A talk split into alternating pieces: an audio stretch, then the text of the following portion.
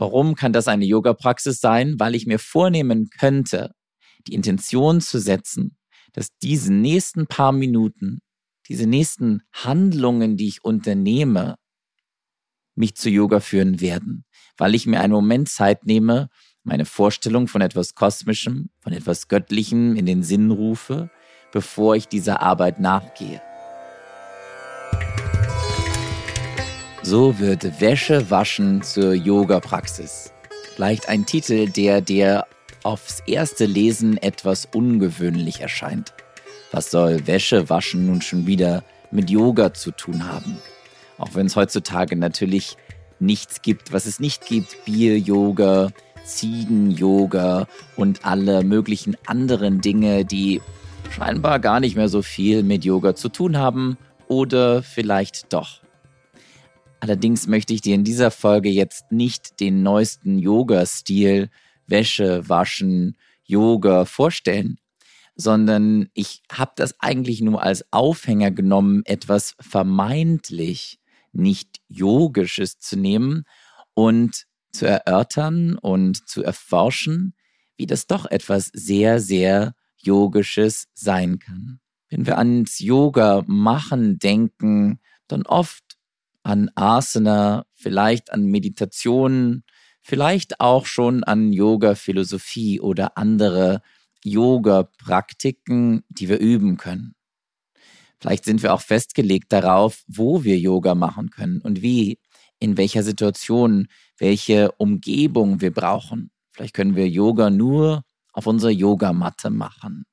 Oder du hast das Gefühl, du kannst Yoga nur an einem Ort machen. Oder nur mit einer Person, die den Yoga-Unterricht leitet. Und all diese Dinge sind auch vollkommen normal und ich kenne die ganz genauso. Ich verstehe das sehr gut, dass wir Yoga in eine Schachtel packen wollen, in eine Box, die an einer bestimmten Stelle steht und die wir auspacken können. Und dann packen wir die Dinge, die zu Yoga gehören, wieder zurück. Und natürlich brauchen wir diese Anleitungen und Ideen und Methoden um regelmäßig etwas zu üben. Vielleicht regelmäßig auf unser Meditationskissen zu gehen und dort fünf Minuten zu sitzen oder regelmäßig auf unsere Yogamatte zu gehen, um unsere Yoga-Asanas zu üben. Und das möglichst jeden Tag. Wie das Wäschewaschen jetzt zum Yoga passen soll, hat einen hauptsächlichen Grund. Und das ist die Intention. Die Intention, das heißt die Absicht, mit der ich etwas tue und etwas mache, bestimmt zu großen Teilen, vielleicht sogar zu 100 Prozent, das Outcome, das Resultat dieser Sache.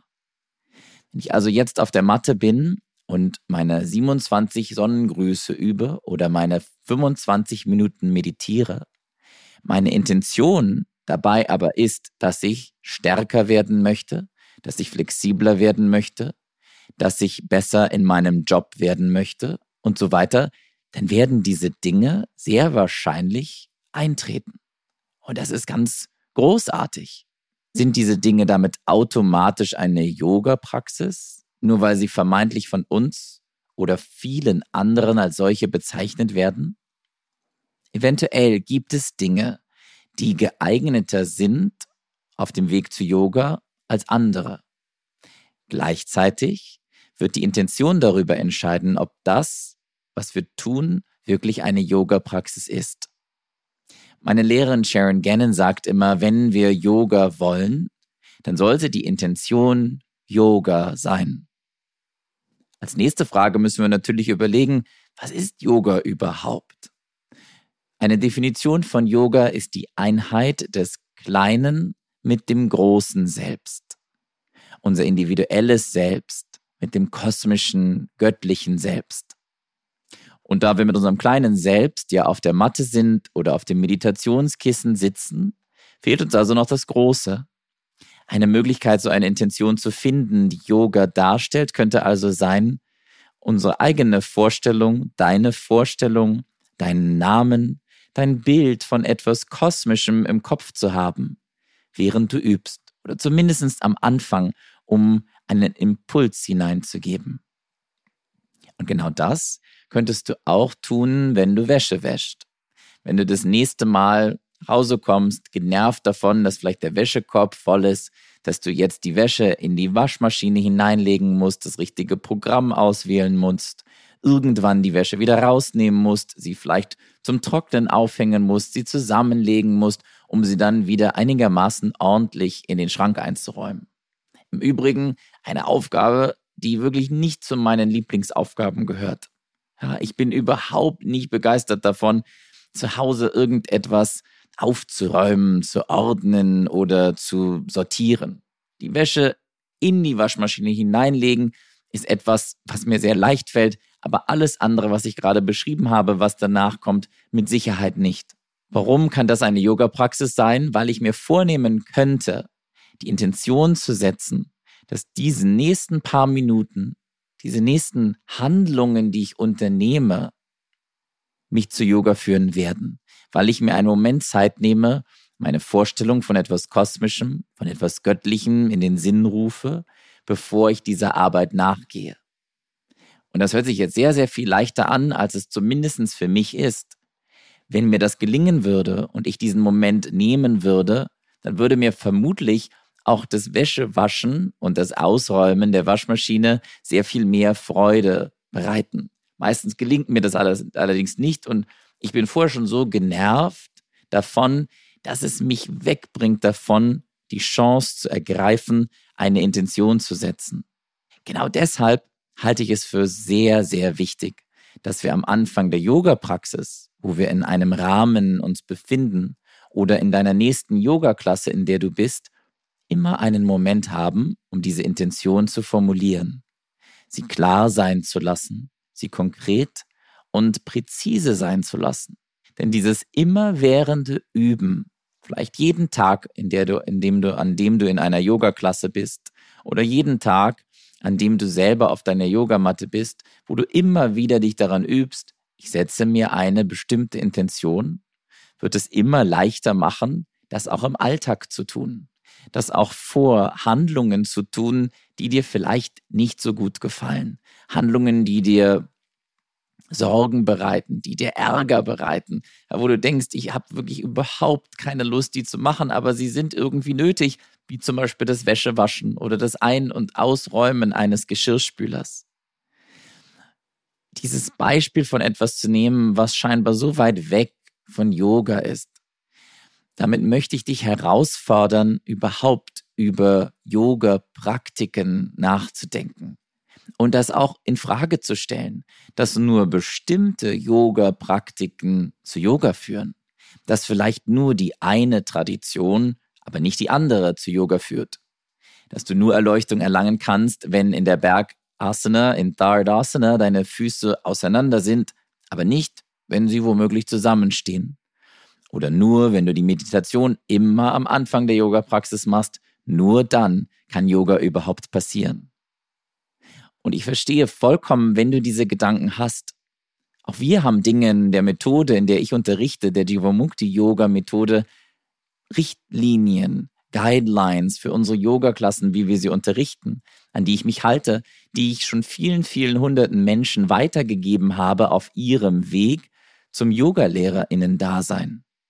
Und sie sind wichtig. Wir brauchen diese Guidelines, um uns überhaupt an Dingen orientieren zu können, um uns einen Rahmen zu schaffen. Vor allem unserem kleinen Selbst, unserem Ego, das Rahmen liebt. Wie können wir dann aber im nächsten Schritt auch innerhalb dieses Rahmens Freiraum und Ausdehnung und Weite finden? Und ich denke, da kommt die Intention ins Spiel, damit wir auch wenn wir bestimmte Vorlieben für Yoga-Praktiken haben, nicht an ihnen festhalten, nicht so süchtig nach ihnen werden, dass wir irgendwann das Gefühl haben, wenn wir nicht genau diese Sequenz üben und wenn wir sie nicht genau immer zu dieser Zeit üben und immer genau so und so lange, dass wir dann kein Yoga erleben können. Denn die Intention, das, was wir in etwas hineingeben, ist doch das, was bestimmen wird, was am Ende herauskommt. Es ist sozusagen der Samen, den wir pflanzen.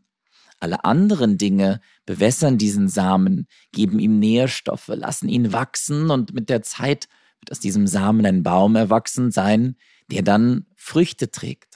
Und vielleicht gibt es Dinge, Praktiken in diesem Fall, die diesen Samen etwas besser versorgen, die die Früchte etwas größer werden lassen. Und trotzdem, ohne den Samen am Anfang werden wir auch nie etwas ernten können. Und wie es so oft heißt, wenn wir einen Apfelkuchen backen wollen und essen möchten, dann müssen wir eben auch Apfelbäume pflanzen und keine Tomatensträucher. Wenn wir also Yoga wollen, dann muss die Intention Yoga sein. Das Handeln, die Praktik, die Übung, die danach kommt, die ist sehr, sehr wahrscheinlich oder ich bin überzeugt, absolut zweitrangig. Überleg dir also mal, wie sehr du an deinen Yoga-Praktiken festhängst. Und das nächste Mal, wenn du auf die Matte gehst, kannst du dir einen Moment Zeit nehmen und das dauert nur ein paar Sekunden und eine Intention formulieren. Und wenn du dich jetzt gefragt hast, oh, ich habe aber gar keine Vorstellung von etwas Göttlichem, ich glaube noch nicht mal an Gott.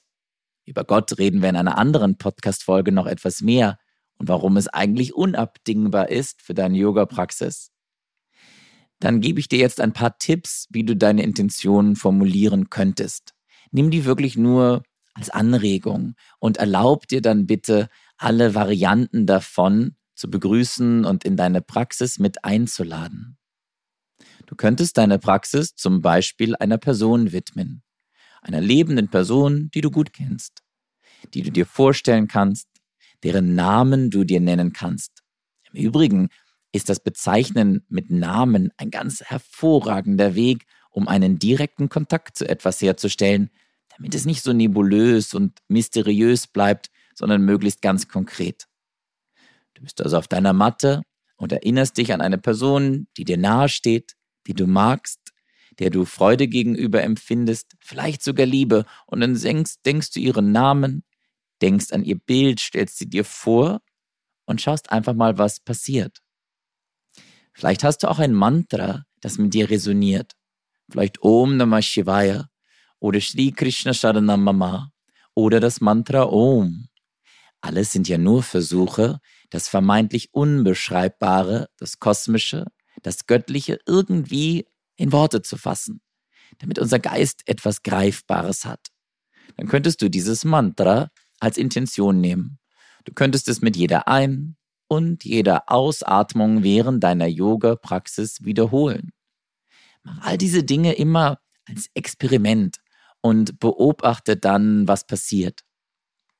Vielleicht hast du aber auch eine Vorstellung von etwas Göttlichem, hast einen Namen dafür, dann visualisiere dieses Bild am Anfang deiner Yoga-Praxis und nenn diesen Namen dafür und schau dann, was passiert. Und wie mit allen Bäumen, die wir pflanzen, wenn wir den Samen eingepflanzt haben, ihn ausgesät haben, dann können wir noch so tolles Wasser haben, noch so tolle Nährstoffe, noch so tolle Sonne, die nötig ist, damit die Pflanze, Pflanze wächst. Immer braucht es Zeit. Erlaube dir also, dass Geduld mit dem Spiel ist, dass du die Intention immer und immer wieder setzt. Und du sie dann, wenn du sie immer auf der Matte gesetzt hast, auch immer häufiger in diesen Alltagssituationen finden kannst. Wenn du das nächste Mal vielleicht in deinen Bürojob gehst auf den du vielleicht aus irgendwelchen Gründen nicht mehr so große Lust hast. Schau mal, ob du auch dort am Morgen diese Intention setzen kannst. Für die absurdesten Dinge. Auch wenn du denkst, ich setze mir jetzt die Intention Yoga, wenn ich in mein nächstes Zwei-Stunden-Meeting gehe, auf das ich gerade überhaupt keine Lust habe. Oder zu deinem nächsten Termin, zu dem du musst. Oder irgendeine Aufgabe, die du am Computer erledigen musst, durch irgendwelche Dokumente gehen musst oder du womöglich deine Steuererklärung machen möchtest und musst. Versuch es und ich bin gespannt, wie das für dich funktioniert. Ich möchte nochmal sagen, dass das tatsächlich eine große Herausforderung sein kann. Und gleichzeitig möchte ich dich mit dieser Folge motivieren, offen zu sein und offen zu bleiben.